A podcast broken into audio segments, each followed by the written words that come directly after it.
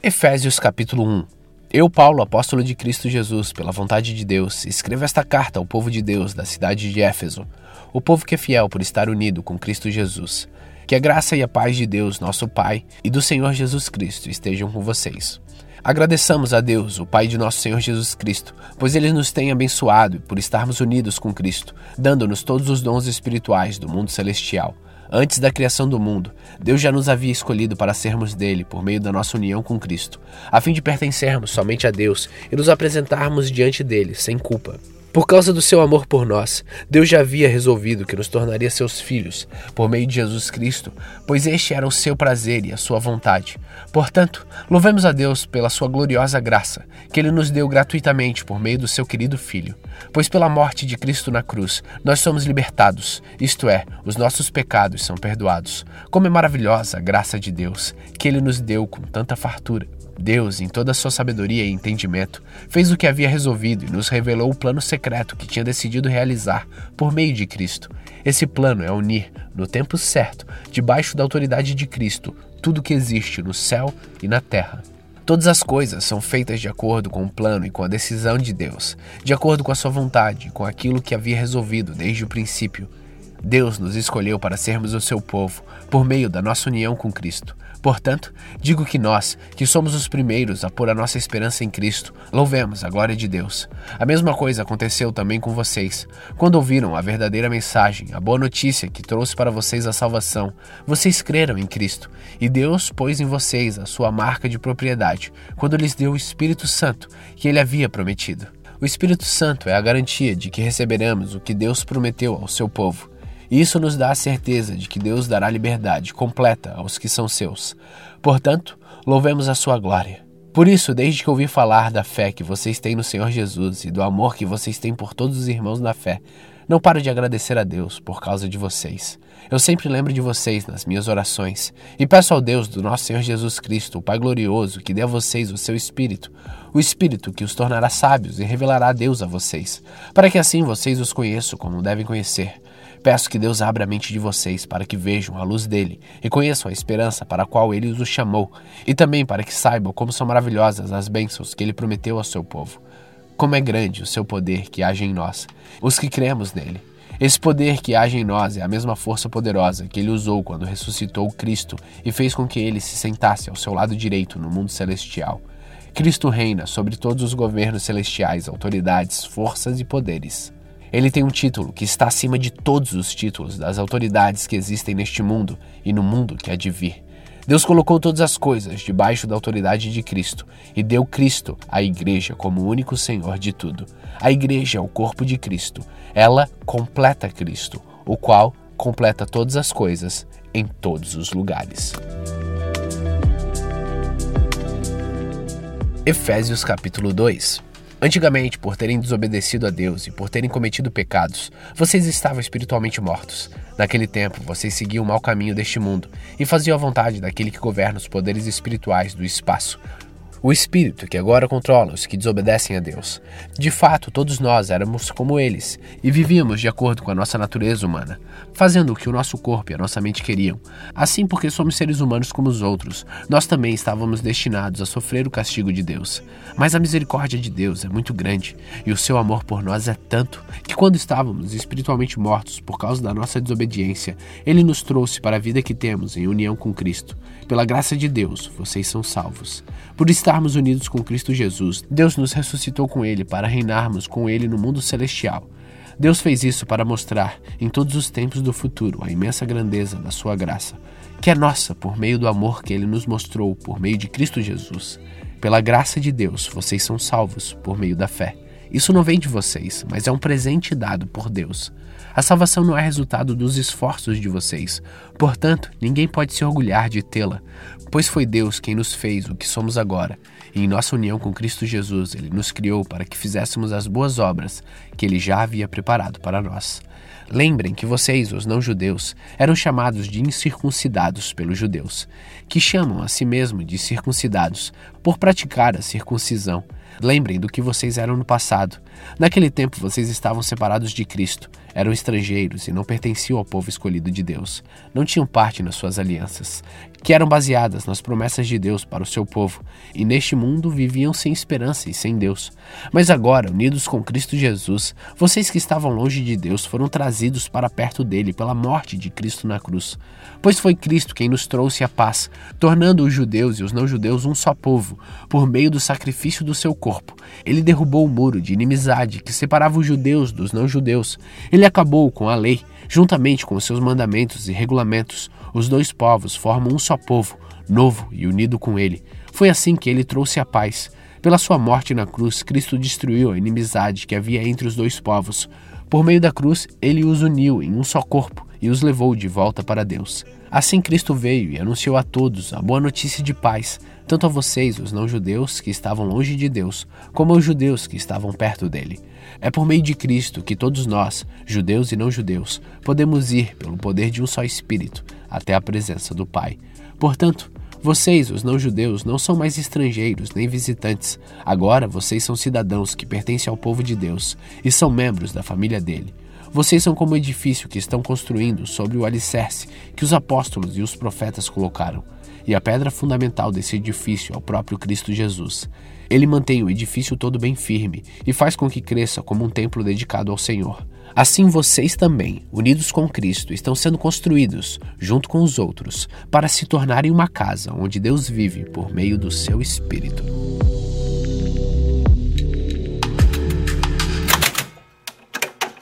Efésios capítulo 3 Por essa razão eu oro a Deus eu, Paulo, que estou preso por causa de Cristo Jesus para o bem de vocês, os não-judeus, com certeza vocês já sabem que Deus, por causa da sua graça, me deu esse trabalho para o bem de vocês.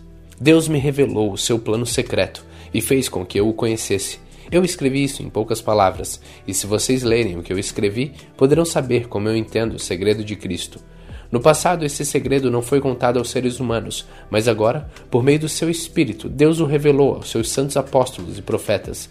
O segredo é este. Por meio do Evangelho, os não-judeus participam com os judeus das bênçãos divinas. Eles são membros do mesmo corpo e participam da promessa que Deus fez por meio de Cristo Jesus. Graças ao dom que Deus, na sua bondade, me deu, e pela ação do seu poder, eu fui colocado como servo do Evangelho. Eu sou menos do que o menor de todos os que pertencem a Deus, mas mesmo assim ele me deu este privilégio de anunciar aos não-judeus a boa notícia das imensas riquezas de Cristo. E também me deu o privilégio de fazer com que todos vejam como se realiza o plano secreto de Deus. Deus que criou tudo escondeu esse segredo durante os tempos passados. Isso aconteceu a fim de que agora, por meio da Igreja, as autoridades e os poderes angélicos do mundo celestial conheçam a sabedoria de Deus em todas as suas diferentes formas. Deus fez isso de acordo com seu propósito eterno, que ele realizou por meio de Cristo Jesus, o nosso Senhor. Por estarmos unidos com Cristo, por meio da nossa fé nele, nós temos a coragem de nos apresentarmos na presença de Deus com toda confiança. Portanto, eu lhes peço que não desanimem por causa dos meus sofrimentos por vocês, pois eles lhes trazem benefício. Por esse motivo, eu me ajoelho diante do Pai, de quem todas as famílias do céu e na terra recebem o seu verdadeiro nome, e peço a Deus que, da riqueza da sua glória, Ele, por meio do seu Espírito, dê a vocês poder para que sejam espiritualmente fortes. Peço também que, por meio da fé, Cristo viva no coração de vocês. Eu oro para que vocês tenham raízes e alicerces no amor, para que assim, junto com todo o povo de Deus, vocês possam compreender o amor de Cristo em toda a sua largura, comprimento, altura e profundidade. Sim, embora seja impossível conhecê-lo perfeitamente, peço que vocês venham a conhecê-lo para que assim Deus encha completamente o ser de vocês com a sua natureza. E agora que a glória seja dada a Deus, o qual, por meio do seu poder que age em nós, pode fazer muito mais do que nós pedimos ou até pensamos. Glória a Deus, por meio da Igreja e por meio de Cristo Jesus, por todos os tempos e para todos sempre. Amém. Efésios capítulo 4 por isso eu, que estou preso, porque sirvo o Senhor Jesus Cristo, peço a vocês que vivam de uma maneira que esteja de acordo com o que Deus quis quando chamou vocês. Sejam sempre humildes, bem educados e pacientes, suportando uns aos outros com amor. Façam tudo para conservar, por meio da paz que une vocês, a união que o Espírito dá. Há um só corpo e um só espírito e uma só esperança, para a qual Deus chamou vocês. Agora, um só Senhor, uma só fé e um só batismo. Há somente um Deus e Pai de todos, que é o Senhor de todos, que age por meio de todos e está em todos. Porém, cada um de nós recebe um dom especial de acordo com o que Cristo deu.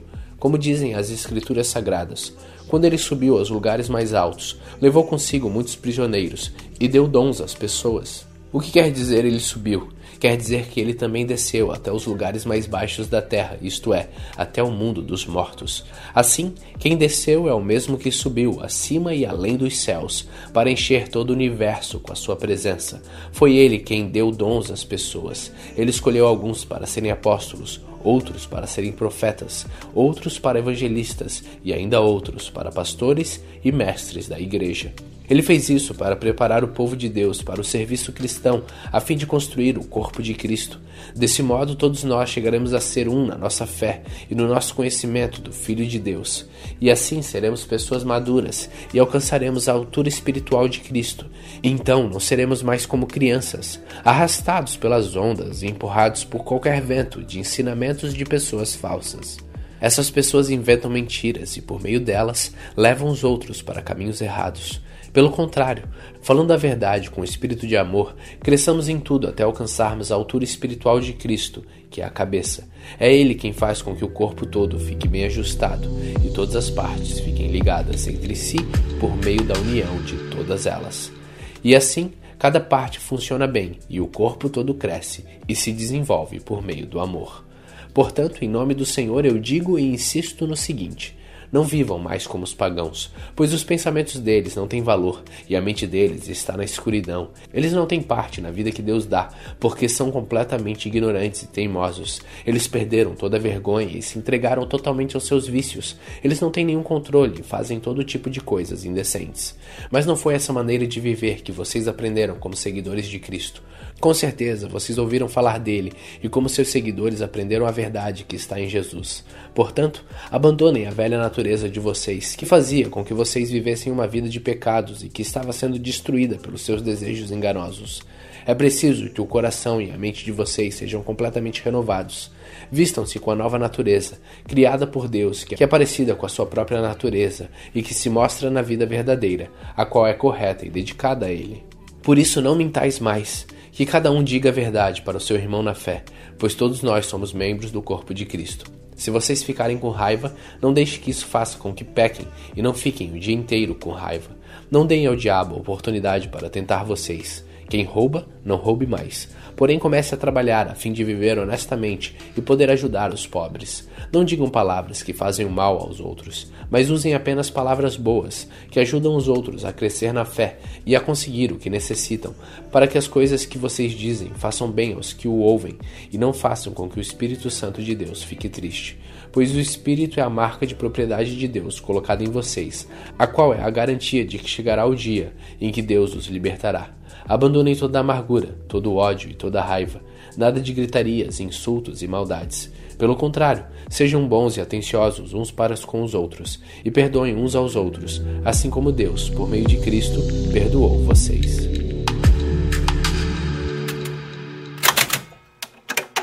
Efésios capítulo 5 Vocês são filhos queridos de Deus e por isso devem ser como Ele que a vida de vocês seja dominada pelo amor, assim como Cristo nos amou e deu a sua vida por nós, como uma oferta de perfume agradável e como um sacrifício que agrada a Deus.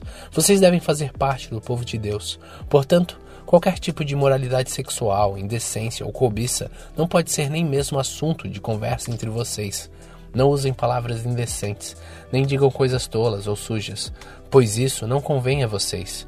Pelo contrário, digam palavras de gratidão a Deus. Fiquem certos disto: jamais receberá uma parte no reino de Cristo e de Deus qualquer pessoa que seja imoral, indecente ou cobiçosa, pois a cobiça é um tipo de idolatria. Não deixem que ninguém engane vocês com conversas tolas, pois é por causa dessas coisas que o castigo de Deus cairá sobre os que não obedecem a Ele.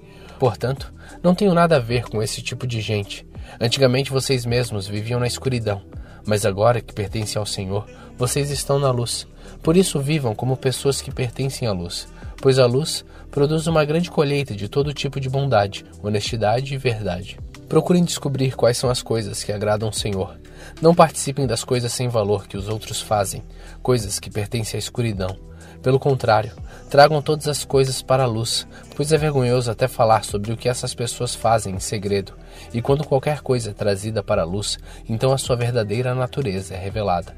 Porque o que é claramente revelado se torna luz, e é por isso que se diz: Você que está dormindo, acorde, levante-se da morte, e Cristo o iluminará. Portanto, prestem atenção na sua maneira de viver. Não vivam como os ignorantes, mas como os sábios, pois os dias em que vivemos são maus. Por isso, aproveitem bem todas as oportunidades que vocês têm. Não ajam como pessoas sem juízo, mas procurem entender o que o Senhor quer que vocês façam. Não se embriaguem, pois a bebida levará vocês à desgraça, mas encham-se do Espírito de Deus. Animem uns aos outros com salmos, hinos e canções espirituais. Cantem de todo o coração, hinos e salmos ao Senhor. Em nome do nosso Senhor Jesus Cristo, agradeçam sempre todas as coisas a Deus, o Pai. Sejam obedientes uns aos outros, pelo respeito que têm por Cristo. Esposa, Obedeça ao seu marido como você obedece ao Senhor, pois o marido tem autoridade sobre a esposa, assim como Cristo tem autoridade sobre a igreja. E o próprio Cristo é o Salvador da igreja, que é o seu corpo. Portanto, assim como a igreja é obediente a Cristo, assim também a esposa deve obedecer em tudo ao seu marido. Marido, ame sua esposa, assim como Cristo amou a igreja e deu a sua vida por ela. Ele fez isso para dedicar a igreja a Deus, lavando-a com água e purificando-a com a sua palavra e fez isso para também poder trazer para perto de si a igreja em toda a sua beleza, pura e perfeita, sem manchas ou rugas ou qualquer outro defeito. O homem deve amar a sua esposa assim como ama o seu próprio corpo. O homem que ama a sua esposa como ama a si mesmo, porque ninguém odeia o seu próprio corpo. Pelo contrário, cada um alimenta e cuida do seu corpo, como Cristo faz com a igreja, pois nós somos membros do corpo de Cristo como dizem as Escrituras Sagradas. É por isso que o homem deixa seu pai e a sua mãe para se unir com a sua esposa, e os dois se tornam uma só pessoa. Há uma verdade imensa revelada nessa passagem das Escrituras, e eu entendo que ela está falando a respeito de Cristo e da Igreja, mas também está falando a respeito de vocês. Cada marido deve amar a sua esposa como ama a si mesmo, e cada esposa deve respeitar o seu marido. Efésios capítulo 6 Filhos, o dever cristão de vocês é obedecer ao seu pai e à sua mãe, pois isso é certo. Como dizem as Escrituras, respeite o seu pai e a sua mãe. Esse é o primeiro mandamento que tem uma promessa, a qual é: faça isso a fim de que tudo corra bem para você e você viva muito tempo na terra. Pais, não tratem os seus filhos de um jeito que faça com que eles fiquem irritados. Pelo contrário, vocês devem criá-los com a disciplina e os ensinamentos cristãos. Escravos, obedeçam com medo e respeito aqueles que são seus donos aqui na terra e façam isso com sinceridade, como se estivessem servindo a Cristo não obedeçam aos seus donos só quando eles estiverem vendo vocês, somente para conseguir a aprovação deles, mas como escravos de Cristo, façam de todo o coração o que Deus quer. Trabalhem com prazer, como se vocês estivessem trabalhando para o Senhor e não para pessoas. Lembrem que cada pessoa, seja escrava ou livre, será recompensada pelo Senhor de acordo com o que fizer. Donos de escravo, tratem seus escravos também com respeito e parem de ameaçá-los com castigos. Lembrem que vocês e os seus escravos pertencem ao mesmo Senhor, que está no céu, o qual trata a todos igualmente. Para terminar, tornem-se cada vez mais fortes, vivendo unidos com o Senhor e recebendo a força do seu grande poder. Vistam-se com toda a armadura que Deus dá a vocês, para ficarem firmes contra as armadilhas do diabo. Pois nós não estamos lutando contra seres humanos, mas contra as forças espirituais do mal que vivem nas alturas, isto é, os governos, as autoridades e os poderes que dominam completamente este mundo de escuridão. Por isso, peguem agora a armadura que Deus lhe dá. Assim, quando chegar o dia de enfrentarem as forças do mal, vocês poderão resistir aos ataques do inimigo e depois de lutarem até o fim, vocês continuarão firmes, sem recuar. Portanto, estejam preparados. Usem a verdade como cinturão, vistam-se com a coraça da justiça e calcem como sapatos a prontidão para anunciar a boa notícia da paz, e levem sempre a fé como escudo, para poderem se proteger de todos os dardos do fogo do maligno. Recebam a salvação como capacete e a palavra de Deus como a espada que o Espírito Santo lhes dá. Façam tudo isso orando a Deus e pedindo a ajuda dele. Orem sempre, guiados pelo Espírito de Deus. Fiquem alertas. Não desanimem e orem sempre por todo o povo de Deus, e orem também por mim, a fim de que Deus me dê a mensagem certa para que, quando eu falar, fale com coragem e torne conhecido o segredo do Evangelho. Eu sou embaixador a serviço desse Evangelho, embora esteja agora na cadeia. Portanto, orem para que eu seja corajoso e anuncie o Evangelho como devo anunciar. Tíquico, nosso querido irmão e fiel servo no trabalho do Senhor, lhes dará todas as notícias a meu respeito, para que vocês possam saber como estou passando. Eu o estou enviando a vocês, para que ele conte como todos nós aqui estamos passando, a fim de que vocês fiquem animados com as informações que ele vai dar. Que Deus, o Pai e o Senhor de Jesus Cristo, deem a todos os irmãos paz e amor com fé, e que a graça de Deus estejam com todos os que amam nosso Senhor Jesus Cristo, com um amor que não tem fim. Hoje, terminamos a carta aos Efésios. Continue faminto, continue humilde.